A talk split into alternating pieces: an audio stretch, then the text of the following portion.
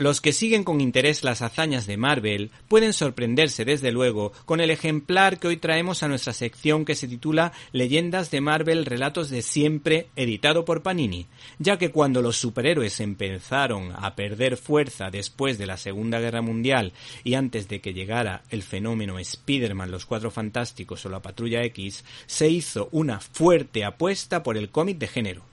Este integral hace una especie de homenaje de esos tebeos de la mano de, ah, de la mano de autores actuales que hicieron las delicias de padres y madres, abuelos y abuelas de todo el mundo. Se trata de historietas cortas, autoconclusivas de ciencia ficción.